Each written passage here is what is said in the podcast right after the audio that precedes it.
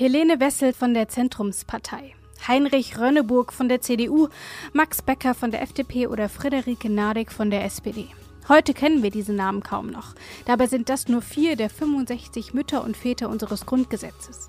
Wegen ihnen feiern wir im Jahre 2019, aber insbesondere auch am 23. Mai in diesem Jahr, das 70-jährige Bestehen unserer Verfassung. Denn sie alle waren Mitglieder des sogenannten Parlamentarischen Rates. In gerade einmal neun Monaten ist ihnen gelungen, nur wenige Jahre nach Kriegsende, das Grundgesetz zu verfassen. Gedacht als Provisorium bewährt es sich nun schon deutlich länger als ursprünglich geplant. Dass eine solche Verfassung nicht nur im Einklang entsteht, ist klar. Gerade auch, weil die Mitglieder des Parlamentarischen Rates aus so ziemlich allen Ecken des politischen Spektrums kamen. Sie können, Herr Reimann, ich mache Sie darauf aufmerksam, Herr Reimann, ich mache Sie darauf aufmerksam, dass Sie nicht das Recht haben, derartig zu stören hier. Und wir werden mit der größten Entschiedenheit dagegen vorgehen.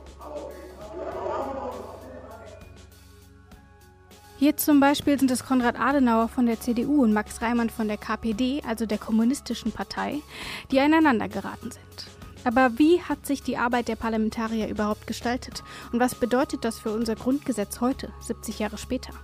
Diesen Fragen will ich in einer kleinen Bonusfolge zum Grundgesetz-Podcast in guter Verfassung nachgehen.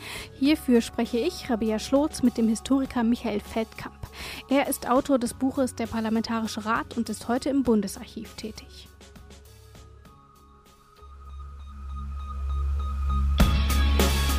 In guter Verfassung. Der Grundgesetz-Podcast.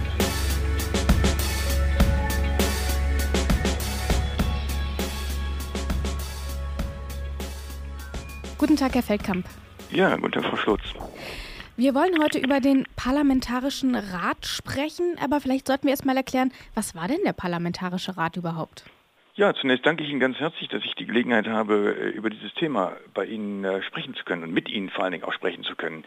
Der Parlamentarische Rat ist ein Gremium gewesen, das hat vom 1. September 1948 bis zum 23. Mai 1949, das ist also jetzt vor 70 Jahren, in Bonn getagt und er hatte von den Alliierten Militärgouverneuren von den Besatzungsmächten, Deutschland war ja besetzt, den Auftrag bekommen, ein Grundgesetz zu verfassen. Und das hat der Parlamentarische Rat gemacht. Dieses Grundgesetz wird in diesem Monat, in diesem 23. Mai, 70 Jahre alt. Und das ist ja auch der Anlass für unser Gespräch. Wie muss man sich denn den Parlamentarischen Rat vorstellen? Wie ist der überhaupt entstanden? Was ist da vorher passiert? Ja, ich weise gerne darauf hin, dass Deutschland eine besetztes Land war nach dem Zweiten Weltkrieg. Deutschland war zerstört, die Städte äh, waren, waren zerstört, die Soldaten äh, haben Ausgehsperren verhängt und seit 1945 fängt langsam es wieder an, politisches Leben aufzubauen, eine Selbstverwaltung, sozusagen sich losgelöst von den Alliierten. Das ist aber erfolgt in vier Besatzungszonen nämlich in der französischen, das war so mehr so heute, heutiges Baden-Württemberg, in der amerikanischen, die saßen sehr stark auch in Bayern, aber auch in Hessen und in anderen Bundesländern und im Norden waren die Briten. Und schließlich waren im Osten, in der sogenannten sowjetischen Besetzungszone, eben die russischen Truppen. Und es gab jetzt die große Idee, wir müssen Deutschland wirtschaftlich wieder auf die Füße helfen. Doch die russischen Besatzungsmächte haben eine, ein Zusammenschluss der drei bzw. vier Besatzungsmächte, Besatzungszonen äh, nicht mitgemacht. Sie haben die Einführung der D-Mark, das war im Sommer 1948 einer der ersten erkennbaren Schritte, ähm, untersagt in der sowjetischen Besatzungszone, was ja auch zur Berlin-Blockade führte. Und das haben die Alliierten dann zum Anlass genommen, jetzt für einen Rest Deutschland, also für die drei westdeutschen Besatzungszonen, Zonen eine staatliche Ordnung zu schaffen und eben ein Grundgesetz, eine Art Ersatz für die Verfassung. Wobei das Spannende war, beauftragt haben sie die Ministerpräsidenten der westdeutschen Länder, die aber keine Verfassung wollten, sondern gesagt haben, wir deutschen Ministerpräsidenten werden uns an einer Spaltung Deutschlands nicht beteiligen. Und deswegen sprechen wir auch immer von dem Grundgesetz für die Bundesrepublik Deutschland und nicht von der Verfassung, sondern äh, denn eine Verfassung, so war die damalige Überzeugung, kann sich nur ein gesamtes deutsches Volk geben Und die Menschen in der ähm, sowjetischen Besatzungszone hatten ja eben keine Möglichkeit, sich an der Grundgesetzarbeit im Parlamentarischen Rat in Bonn in diesen neun Monaten zu beteiligen. Auf diesen provisorischen Charakter werden wir gleich auch noch mal genauer eingehen. Zunächst aber will ich noch mal bei den Formalitäten des Parlamentarischen Rats bleiben. Ähm, diese Mitglieder des Parlamentarischen Rats, die wurden gewählt, aber gar nicht von der Bevölkerung in freien, geheimen Wahlen, sondern äh, sie wurden tatsächlich von den Landesparlamenten dann quasi entsandt. Wäre das mit dem Grundgesetz, ähm, das wir heute haben, noch möglich, ähm, noch mal so einen Parlamentarischen Rat genauso noch mal ähm, in Wege zu leiten? Ja, das war also so, dass die Alliierten den Ministerpräsidenten das offen gelassen haben, wie sie den berufen und wie sie den einbefinden. Und man war eigentlich der Meinung, weil ja in den Landtagen überall gewählt war, dass man in sozusagen spiegelbildlich zur Anzahl des, der Parteienverhältnisse in den Landtagen der westdeutschen Länder äh, eben dann die Abgeordneten delegiert. Also so gesehen ist das richtig, es ist ein Delegiertenparlament gewesen, es sind keine frei gewählten äh, Abgeordneten gewesen, wie wir das ja heute für den Bundestag kennen. Das ist schon auch ein ähm, gravierender Unterschied zur Weimarer äh, Nationalversammlung, aber das war ja eben genau der Punkt man wollte eben ja nur ein Provisorium, man wollte keine Verfassung, sondern nur ein, ein staatsähnliches Gebilde, hieß es auch damals äh, zum Teil, äh, schaffen und eine, eine Grundordnung zu schaffen, unter der man dann eben auch Deutschland äh, ja, vereinigt. Gehen wir noch mal kurz aufs Verhältnis ein. Sie haben schon gesagt, das Ganze war proportional zu den Parteien, wie sie auch in den Landtagen vertreten waren. Das heißt, es gab ähm, dann entsprechend ähm, dieser Zahl dann auch Leute der einzelnen Parteien im Parlamentarischen Rat. Das ist richtig, wobei es spannend ist, dass ähm, wir eben nach der Zusammensetzung der Landtage, die, die abgebildet haben, die, die Delegierten, nicht nach dem Wahlergebnis. Wir haben in einigen Ländern, also zum Beispiel auch in Bayern, haben wir ein Mehrheitswahlrechtssystem. Das heißt, es wird durch eine Zählweise und durch die Besetzung der Mandate, also der, der Abgeordneten, der Anzahl der Abgeordneten im Parlament, wird nach dem Mehrheitswahlsystem die stärkeren Parteien bevorzugt. Das ist eine Rechenaufgabe. Das macht man heute etwa auch noch in Großbritannien und auch in anderen Ländern. Und es ist kein Verhältniswahlrecht gewesen. Und nach dem Verhältniswahlrecht, wenn man das nach den Wahlergebnissen hätte machen müssen, hätte die Partei, die Zusammensetzung des Parlamentarischen Rates anders ausgesehen. Dann hätte die CDU zum Beispiel 25 Stimmen gehabt, die SPD 23 und die anderen hätten sich dann entsprechend auf andere Parteien äh, verteilt und es wären auch zusätzlich Parteien in den Parlamentarischen Rat hineingekommen, wie zum Beispiel die Bayerische Volkspartei, die eine Nachfolgeorganisation Organisation Nachfolgepartei der Bayerischen Zentrumspartei war, also eine katholische Partei. Aber die sind nicht reingekommen. Die sind auf diese Art und Weise verhindert worden. Und darüber haben auch die Abgeordneten des Parlamentarischen Rates sich ausführlich unterhalten und haben deswegen auch ein Wahlgesetz zum Beispiel geschaffen, das eben erstens ein einheitliches Wahlgesetz für eine Bundestagswahl darspiegelt und eben nach dem Verhältniswahlrecht, also im Anzahl an das Verhältnis der äh, der Stimmen, der Stimmenabgabe setzt sich der Deutsche Bundestag heute zusammen. Sie sagen schon, die Bayerische Zentrumspartei zum Beispiel hat es nicht reingeschafft. Wir schauen einfach mal, wer drin saß. Das war dann natürlich zum einen CDU, CSU, die SPD, die Zentrumspartei, die FDP und die KPD. Fehlt jemand? Habe ich was vergessen? Ja, es gab noch die DP, die Deutsche Partei. Das war eine, heute würden wir sagen, konservative Regionalpartei, die äh, ihren Hauptsitz in, in Hannover hatte die Deutsche Partei. Da gab es unter bei denen den berühmten, ja oder später auch noch äh, unter als unter Konrad Adenauer als Bundesminister äh, ernannten ähm, den Abgeordneten Seebohm. Der ähm, war später noch Bundesminister. Also die gab es auch noch, diese, diese hannoversche Partei.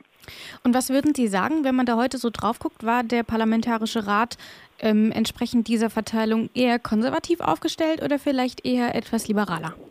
Wissen Sie, das ist, ähm, das ist eine Schwierigkeit. Also was der Parlamentarische Rat in seiner Mehrheit äh, war, also mit, mit konservativ und liberal, äh, die Begriffe sind sehr, sehr ambivalent, sehr schwierig und, und ähm, die, die fassen es nicht. Ich glaube, was den Parlamentarischen Rat besonders auszeichnete, wenn wir in, in so ein Parteiendenken hinein wollen, ist, dass er ähm, liberal konservativ war, sicherlich, aber vor allem antikommunistisch. Und das ist, glaube ich, auch dieser Zeit geschuldet. Äh, es gab ja, wie Sie richtig sagten, eben zwei kommunistische Abgeordnete, die kamen übrigens aus dem äh, bevölkerungsreichsten Land aus Nordrhein-Westfalen. Da waren die Kommunisten immer stark, auch über die ganze Weimarer Zeit hinaus. Und ähm, da haben die ähm, da haben die beiden Kommunisten haben sehr wohl auch aktiv und durchaus auch äh, nicht nur, sagen wir mal, äh, oppositionell äh, gestört oder, oder durch Störmanöver die Arbeit begleitet, sondern sich auch, auch beteiligt. Aber der Parlamentarische Rat war, wenn er etwas war, war zutiefst antikommunistisch. Und das hat natürlich was mit der beginnenden Spaltung Deutschlands zu tun und dem Kalten Krieg, den wir ja, dessen Beginn wir ansetzen, äh, spätestens eigentlich mit der Berlin-Blockade im, im Sommer 1988. 1948. Schauen wir uns mal noch ein anderes Verhältnis an, nämlich das zwischen Männern und Frauen. Es gab insgesamt nur vier Frauen in diesem Parlamentarischen Rat und dementsprechend natürlich 61 Männer. War das zu dem damaligen Zeitpunkt schon revolutionär, dass Frauen überhaupt ähm, dran beteiligt waren oder war das selbst für damalige Verhältnisse noch wenig? Also es waren für damalige Verhältnisse auch wenig. Es gab in der Weimarer Zeit, Zeit äh, teilweise mehr Frauen im Reichstag äh, als etwa jetzt prozentual im Parlamentarischen Rat. Ähm, aber mit vier Frauen, also es ist, ist, das Frauenwahlrecht ist ja jetzt auch dieses Jahr 100 Jahre alt. Wir haben das, äh, es sind Jubiläumsveranstaltungen gewesen, ähm, letztes Jahr schon. Ähm, und der Frauenanteil ist immer niedrig gewesen und er ist eigentlich auch zu niedrig gewesen. Das haben ja auch die Frauen sehr genau und sehr bewusst thematisiert. Aber was man sicherlich auch feststellen kann für den Parlamentarischen Rat ist, dass die Frauen, die vier, die da waren, nicht sich haben in Themen drängen lassen, die, äh, sagen wir mal, frauenspezifisch hätten sein können. Also die waren jetzt nicht alle äh, in dem Ausschuss, wo es dann um die Gleichberechtigung ging oder so etwas, die ja auch diskutiert wurde in der, in der Formulierung. In der Sache war man sich klar. Nein, wir haben also äh, Frauen, die sich sehr aktiv für das Wahlrecht einsetzen, ja, wo ja auch zum Beispiel dann vorgestellt, natürlich überlegt wurde, machen wir ein Familienwahlrecht, gibt es ein Wahlrecht, äh, wer, wer vertritt sozusagen die Kinderrechte, äh, ja, wo, wo, wer, wer gibt es Flüchtlingswahlkreise und so weiter. Das waren ja alles äh, Probleme, aber das waren eben nicht alles nur spezifische Frauenthemen, die diese Frauen behandelt haben, sondern sie haben sich durchaus an, an vielen anderen Texten, Textteilen beteiligt. Was würden Sie heute sagen? Merkt man, ähm, dass das Grundgesetz überwiegend von Männern gestaltet wurde oder vielleicht sogar umgekehrt merkt man, dass Frauen mitgewirkt haben? Hat man das irgendwie, haben Sie das Gefühl, dass das eine Rolle gespielt hat? Äh, nein, also jetzt sagen wir mal im, im Nachhinein, also für was, was die Auswirkungen auf den Text anbetreffen, würde ich das sagen, nein, also den reinen Grundgesetztext, aber bei der Arbeit sehr wohl.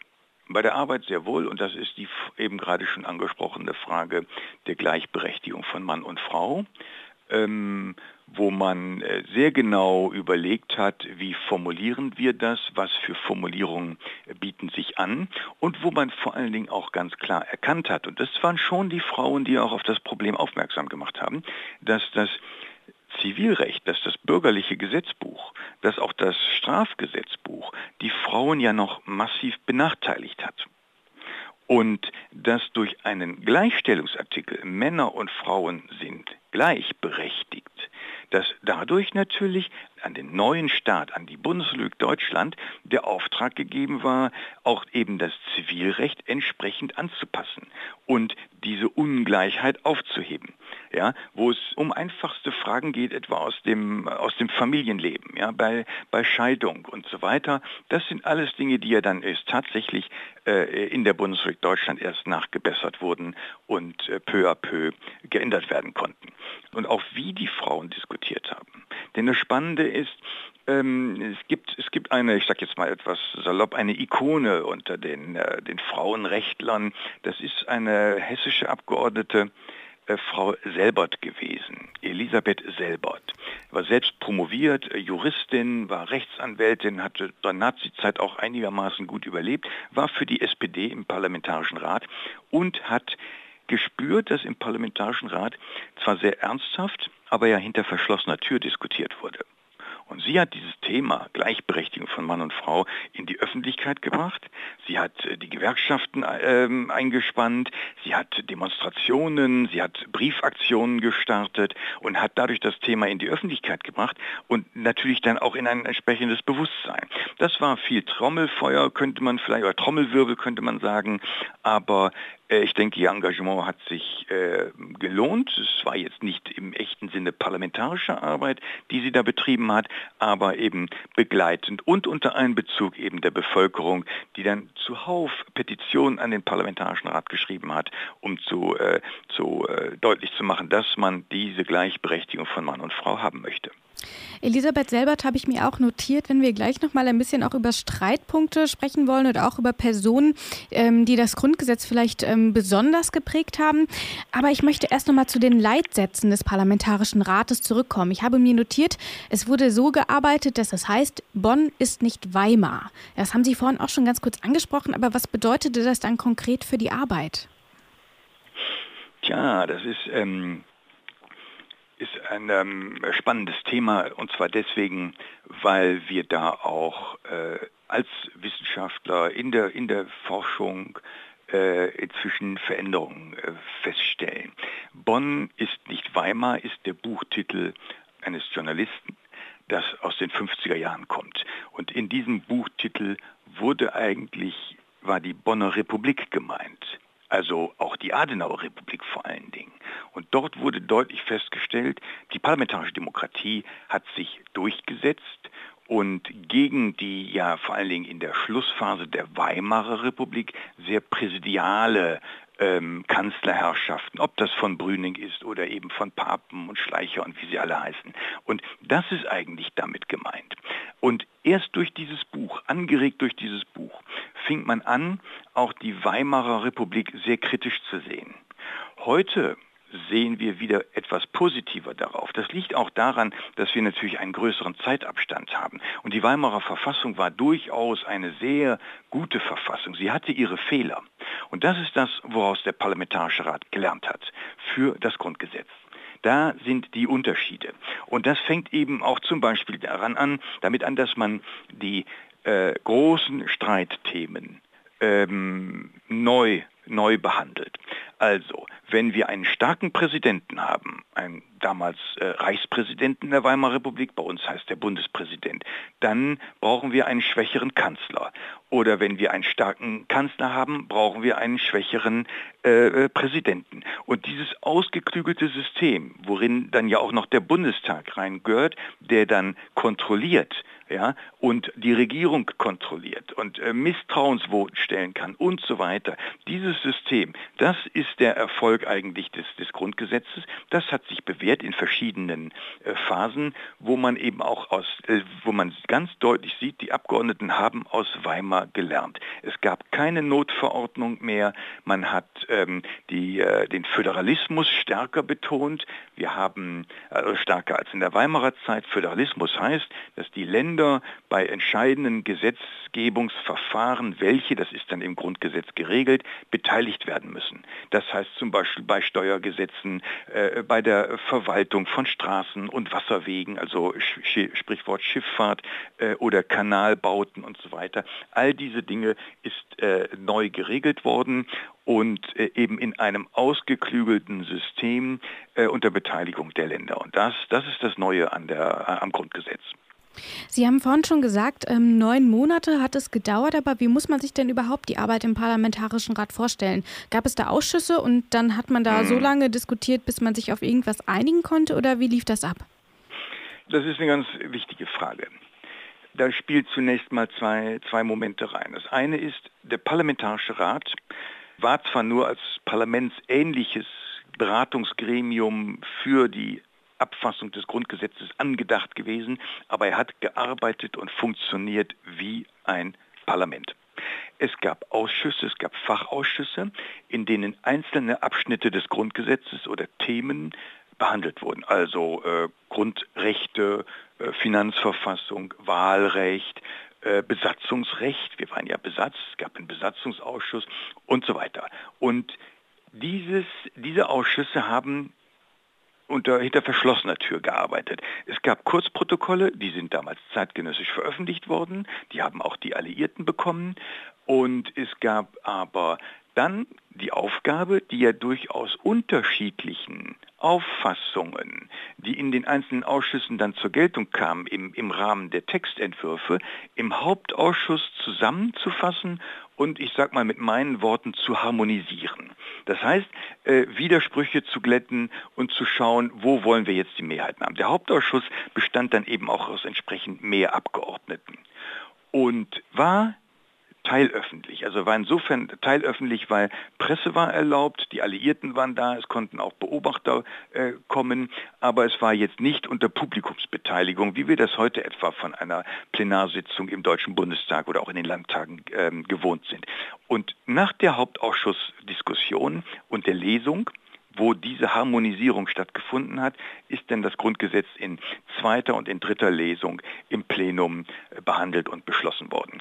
Aber die Arbeit, der Arbeitsablauf ist der eines Parlaments. Sie müssen sich vorstellen, wir haben ja auch äh, eine Reihe von Abgeordneten im, im, im Parlamentarischen Rat, die vorher im Reichstag waren, der Weimarer Republik. Wir haben drei Abgeordnete, die waren schon in der Nationalversammlung in Weimar dabei. Das heißt, das waren ja politisch und auch parlamentarisch beschlagene Leute, auch wenn es über die zwölf Jahre des Nationalsozialismus keine, äh, keinen funktionierenden Parlamentarismus in Deutschland gab. Aber sie kannten es und sie waren ja auch alle inzwischen schon in den Ländern äh, äh in den Landtagen der, der deutschen Länder äh, beteiligt gewesen an der politischen Partizipation. Und so gesehen war es ein parlamentarisches Gremium, so wie heute auch faktisch der Bundestag und andere Parlamente funktionieren. Wenn wir mal kurz überlegen, neun Monate hat es gedauert, um das Grundgesetz tatsächlich zu verfassen. Also es gibt Gesetze, da wurde deutlich länger drüber gestritten. Ähm, was würden Sie sagen? Sind die neun Monate, äh, ging das zügig oder ist das verhältnismäßig lang? Ähm, können Sie das einschätzen?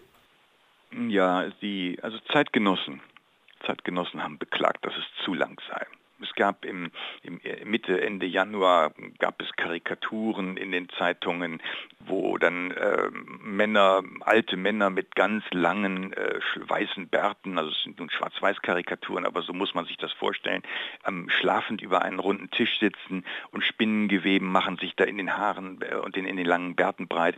Also da gibt es schon einige Karikaturen und dann stand da drunter der Parlamentarische Rat im Jahre 2000. Also so gesehen, es gab äh, da äh, schon das, der, eigentlich die Hoffnung, äh, dass das alles zügiger geht. Und auch da muss man vielleicht noch einmal darauf hinweisen, auf die gesamtpolitische Lage. Ich hatte vorhin schon mal die Berlin-Blockade erwähnt. Seit Januar 1949 gab es Geheimverhandlungen mit den Russen, die Berlin-Blockade wieder aufzuheben. Und die Russen hatten äh, äh, in Aussicht gestellt, dass man das im Mai auch machen könnte. Und deswegen drängten auch nachher die Alliierten, dass das, die Grundgesetzarbeit auch im Mai abgeschlossen wird. Und das Schöne ist ja, das Spannende ist, dass mit dem Ende der Berlin-Blockade am 12. Mai 1949 auch das Grundgesetz von den Alliierten genehmigt wurde von den Westalliierten allerdings. So, und das sind so Parallelitäten, die da auftauchen, weswegen auch die Alliierten natürlich drängten. Während im Parlamentarischen Rat und da sind wir bei Ihrer äh, vorherigen Frage wieder. Da wurde ja auch Politik gemacht. Der Parlamentarische Rat hat zum Beispiel auch äh, politische Kommuniqués abgegeben worüber die Alliierten sehr enttäuscht waren, weil sie gesagt haben, ihr sollt hier ein Grundgesetz machen und ihr sollt nicht so tun, als seid ihr die Staatsvertretung oder das Parlament für ein gesamtes äh, geeintes äh, Westdeutschland. Aber das war natürlich sehr wohl auch eine Art Machtdemonstration. Ähm, es gab zum Beispiel einen Abgeordneten, das war ein kommunistischer Abgeordneter, der ist inhaftiert worden, weil er die alliierten Besatzungsmächte beleidigt hat. Das ist so, wie, so etwas wie Majestätsbeleidigung. Und dafür ist er inhaftiert worden. Und der Parlamentspräsident, Konrad Adenauer von der CDU, der ist dann zu den Briten gegangen und hat gesagt, ihr müsst ihn rausholen. Der hat, der hat als Abgeordneter Immunität. Es gibt dafür kein Vorbild und wir wissen auch nicht, ob er wirklich Immunität hat. Aber Adenauer hat sie beansprucht für diesen Abgeordneten. Und das hat er nicht gemacht, weil er Kommunistenfreund war, sondern das hat er natürlich gemacht, um das Parlament auch zu stärken oder den Parlamentarischen Rat. Und diese sagen wir mal, auch politischen Auseinandersetzungen, auch parteipolitischen Auseinandersetzungen zwischen der CDU und der SPD auf der einen Seite und dann den kleinen, das ist das, was eben die Grundgesetzarbeit letztlich auch naja, hinausgezögert hat. Aber neun Monate ist vielleicht insgesamt dann doch eine gute Zeit. Man hätte das auch schneller machen können, äh, aber unter den politischen, gesamtpolitischen Voraussetzungen äh, ist das eigentlich schon auch eine Erfolgsgeschichte, dass in so kurzer Zeit das Grundgesetz äh, beschlossen worden ist. Das Grundgesetz ähm, hatte ja eigentlich nur provisorischen Charakter. Man wollte eigentlich dann nochmal eine gesamtdeutsche Verfassung machen, ähm, dann auch mit den neuen Bundesländern später. Ähm, wie hat dieser provisorische Charakter die Arbeit im Parlamentarischen Rat beeinflusst? Würde das Grundgesetz anders aussehen, wenn man von vornherein von einer Verfassung ausgegangen wäre, von einer lang anhaltenden Verfassung? Ja, auf alle Fälle. Auf alle Fälle, man hat gerade unter dem Aspekt, dass es nur eine provisorische Verfassung ist, so eine Art Grundgesetz eben, das ist ja dann der Begriff, der da eingeführt wird, ähm, gerade unter diesem Eindruck hat man auf ganz viele Einzelpunkte in der Verfassung oder im Grundgesetz genauer gesagt verzichtet. Als Beispiel ähm, finden Sie in der Weimarer Republik, in der Weimarer Reichsverfassung von 1919 sehr wohl soziale Grundrechte, auf die ist hier ganz verzichtet worden. Man hat gesagt, das machen wir, wenn wir eine Verfassung haben. Wir brauchen die sozialen Gesetze zwar, aber das müssen wir über den Gesetzesweg schaffen. Aber zum Beispiel gibt kein Recht auf Arbeit. Auch der Tierschutz ist erst viel später reingekommen. Gut, das ist auch dem Zeitgeist sicherlich geschuldet. Daran hat man 1949 äh, und, und 48 noch nicht gedacht. Aber diese, diese anderen, äh, so, so, gerade die Sozialgesetzgebung, ähm, war ja in der Weimarer Reichsverfassung sehr stark ausgeprägt und mit einem sehr großen Erfolg übrigens auch, denn es kommt ja in der Weimarer Reichsverfassung so etwas wie Krankenkassenpflichten und Arbeitslosengeld und so weiter. All diese Dinge, die plötzlich einge eingeführt werden. Und darauf hat der Parlamentarische Rat verzichtet. Sie haben gesagt, das machen wir auf dem Gesetzeswege, da müssen wir schauen, wie wir das machen. So gesehen haben Sie ein relativ schlankes Grundgesetz gemacht. Und ähm, das ist äh, ja, das wird heute, darum, darunter werden wir heute auch zum Teil beneidet, beziehungsweise wir sehen umgekehrt, dass wenn wir zu stark äh, Gesetzesbestimmungen in das Grundgesetz hineinstecken, hineinpacken, auch im Nachhinein. Das Grundgesetz ist ja bis heute 62 Mal geändert worden durch 62 Gesetze.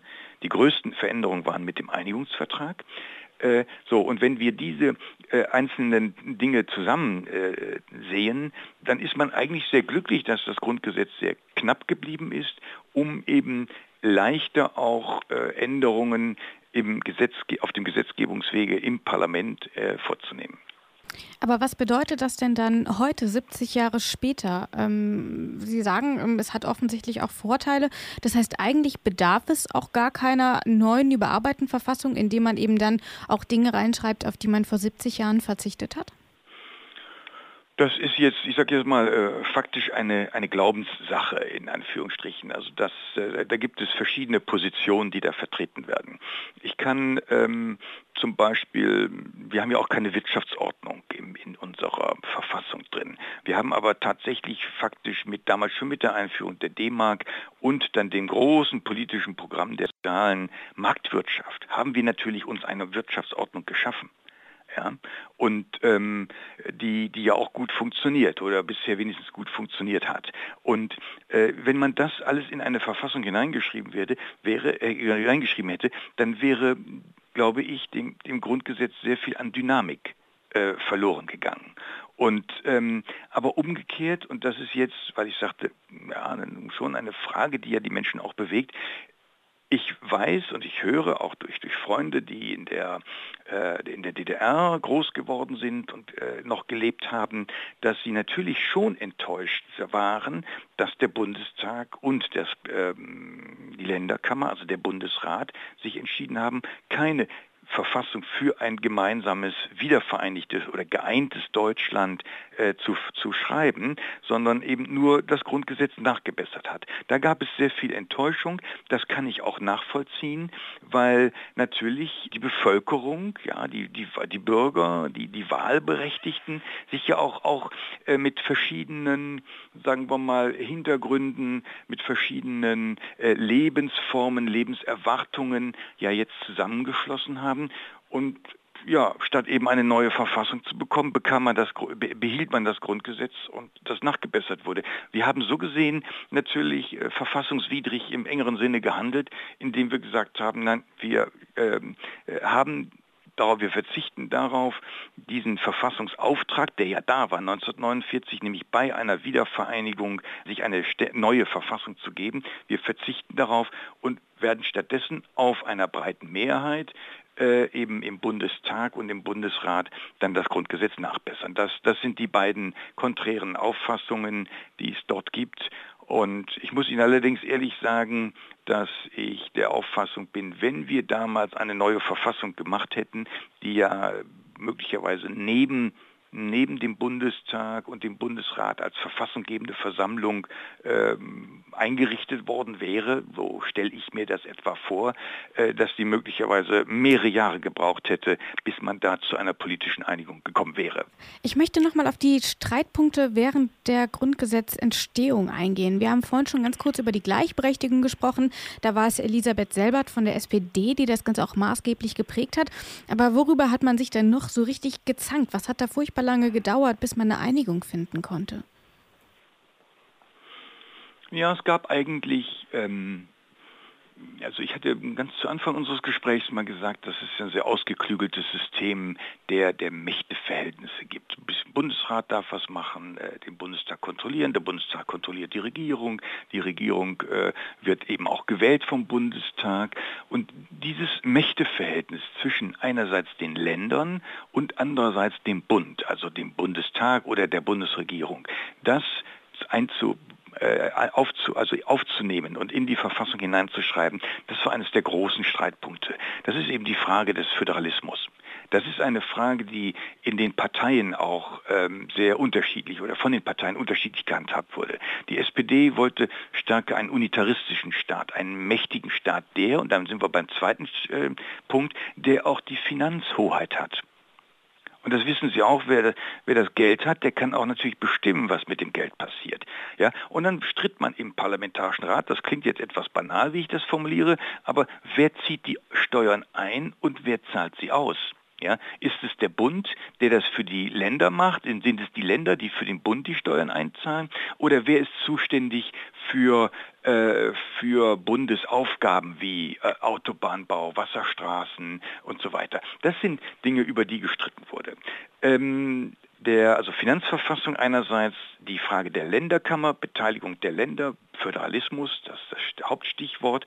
Und dann gab es sicherlich auch immer noch ähm, die religiöse Frage. Religiös im, im weiteren Sinne, damit war nicht gemeint äh, die Religionsfreiheit, die war, glaube ich, schon, soweit ich das beurteilen kann, unumstritten, aber die Frage, inwieweit äh, der Staat die Religionen zum Beispiel, wie wir das eben heute ja haben, anerkennt als körperlich, äh, äh als ähm, ähm, äh, als eine Körperschaft des öffentlichen Rechts, wie weit diese Religionen dadurch dann, auch wenn sie diese Anerkennung haben, gefördert werden können vom Staat. Das ist das System, das wir heute haben. Und da hat man lange drüber gestritten, in dem Zusammenhang auch über die Elternfrage, die Schulfrage, also kann es Privatschulen geben mit staatlicher Genehmigung oder staatlicher Anerkennung, wo aber durch eine Glaubensgemeinschaft, also etwa die katholische oder die evangelische Kirche, der Schulunterricht entsprechender Prägung stattfindet. Das sind Fragen, die da diskutiert worden sind. Und da hat man dann eben auch interessanterweise mit äh, auf Vorschlag von Theodor Heuss, der große liberale äh, FDP-Abgeordnete im Parlamentarischen Rat, der ja dann der erste Bundespräsident wurde 1949, da hat man dann eben sich entschlossen, doch wieder auf das Weimarer System zurück, zurückzugreifen. Und zwar genau eben unter dem Aspekt Provisorium. Und dann war im Zusammenhang äh, mit der Frauenfrage in Anführungsstrichen, also Stichwort Gleichberechtigung, noch ein Haufen von, von Fragen aus dem Familiensozialbereich mit behandelt worden. Also auch Fragen der Straffreiheit von Abtreibung. Äh, wie sieht das aus mit, mit Müttern von alleinerziehenden Kindern? Sie müssen sich das vorstellen. Äh, die gab es natürlich, weil es Kriegerwitwen waren. Aber so, wie, wie, welche Rechtsstellung haben Sie? Haben Sie besondere Rechte? Haben Sie weniger Rechte? Haben Sie überhaupt gleiche Rechte? Also das sind Dinge, über die dort sehr, sehr ausführlich und sehr lange, also über Monate hinweg, also dann natürlich nicht jeden Tag, aber immer wieder in den ersten, zweiten, dritten Lesungen und so weiter äh, diskutiert wurde. Auch die Frage zum Beispiel, aber das ist dann im, im, im Großen, im großen Gesamten eine Kleinigkeit gewesen, die Einführung oder Wiedereinführung der Todesstrafe. In den Länderverfassungen war es, gab die Todesstrafe überall. Ja, es sind ja Todesurteile auch während der Besatzungszeit von den Alliierten ausgesprochen worden. Führen wir die wieder ein oder führen wir sie nicht ein? Und da ähm, gab es durchaus äh, noch bis in die letzten Tage, noch bis Anfang äh, Mai 1949 widerstreitende Auffassungen, über die diskutiert wurde. Dann möchte ich noch mal auf die einzelnen Mitglieder eingehen. Ähm, gibt es Personen, bei denen Sie sagen, die haben das Grundgesetz mehr geprägt als andere? Die waren dort irgendwie tragend auch für die Verhandlungen? Das gibt es ja. Es gibt, es gibt so, ich sag mal, Platzhirsche. Es gibt Leute, die sehr, sehr, sehr präsent sind. Ähm, das sind sicherlich immer die Fraktionsführer gewesen. Einen, den von der FDP hatten wir schon genannt, das war Theodor Heuss. Das war bei der CDU-CSU-Fraktion der äh, aus Bayern kommende, also ein CSU-Mitglied Anton Pfeiffer, der sehr stark äh, in der Fraktion gewirkt hat. Deswegen äh, aber weniger dann vielleicht im Parlamentarischen Rat selbst, aber der in der Fraktion ein Klima geschaffen hat, dass man über diese Dinge sprechen kann. Ja? Und äh, von SPD-Seite gibt es äh, wohl ja, zwei, drei Protagonisten. Zu nennen ist an allererster Stelle der äh, Carlo Schmid, der Vorsitzende des Hauptausschusses war. Das war jenes, jener Ausschuss, von dem ich zu Anfang unseres Gesprächs sprach, der die Grundgesetzarbeit harmonisieren sollte.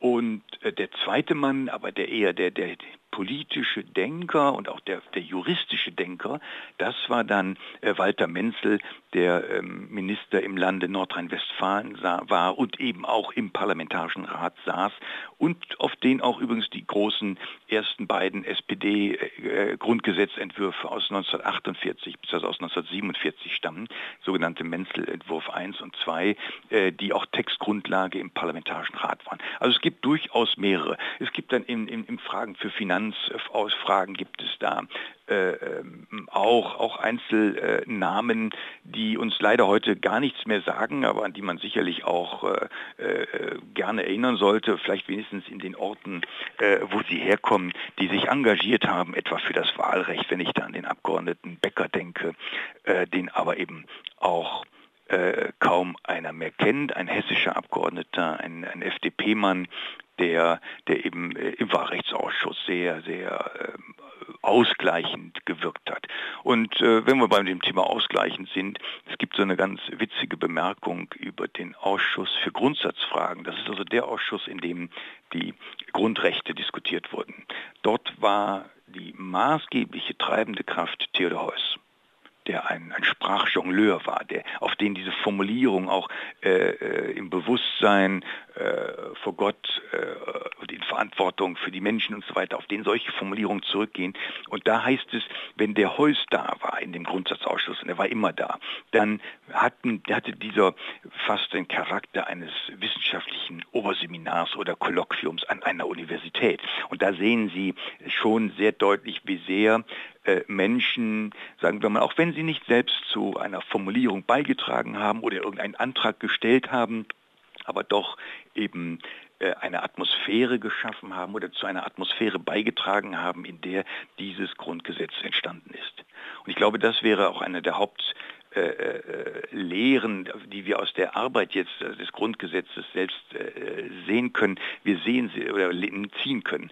Wir sehen sehr wohl die gegensätzlichen politischen Auffassungen, aber wir sehen immer wieder, dass dort Menschen sitzen, die zwölf Jahre lang keine Politik gemacht haben während der nationalsozialistischen Zeit, die willens sind, wieder positiv etwas zu schaffen, also in diesem Fall das Grundgesetz, die bereit sind, die Ärmel hochzukrempeln und, und auch im Streit immer nur so weit gingen, dass man auch wieder versöhnlich sich zusammensetzen konnte, um einen Kompromiss zu machen.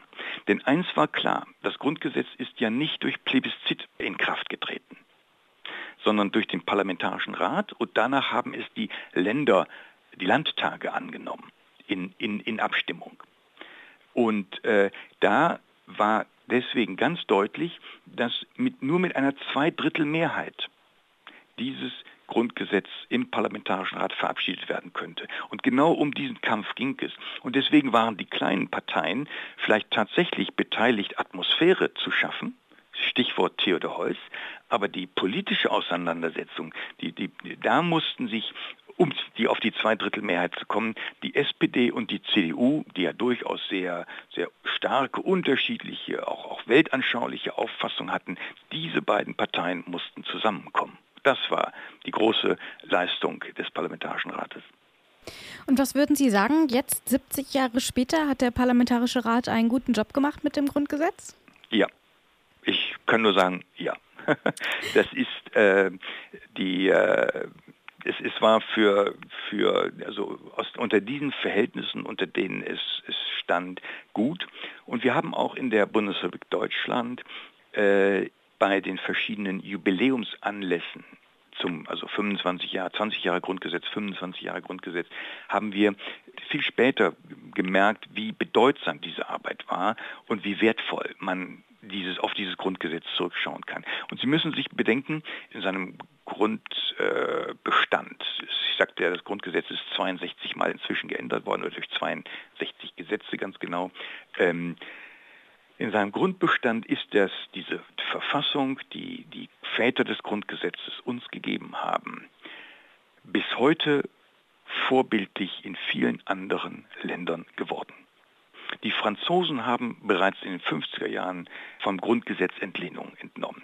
Viele osteuropäische Staaten, die nach dem Zusammenbruch des sowjetkommunistischen Weltreiches äh, äh, Souveränität und Freiheitsrechte bekamen und sich neue Verfassungen gegeben haben, haben auf das deutsche Grundgesetz geschaut und haben Anleihen gemacht. Sogar in, in Südafrika hat man unsere Gerichtsverfassung, also dieses Verfassungssystem mit den Gerichtshöfen, Verfassungsgerichtshof, Bundesgerichtshof, Bundesarbeitsgerichtshof, Sozialgerichtshöfe und so weiter, hat man in, in Südafrika übernommen. Also und zwar unter Mandela. Ja? Also die, die Leute, die, die Menschen, die politisch Verantwortlichen schauen heute noch auf das Grundgesetz und damit meinen sie das, was die Verfassungsväter 1949 geschaffen haben und darauf könnten wir auch stolz sein.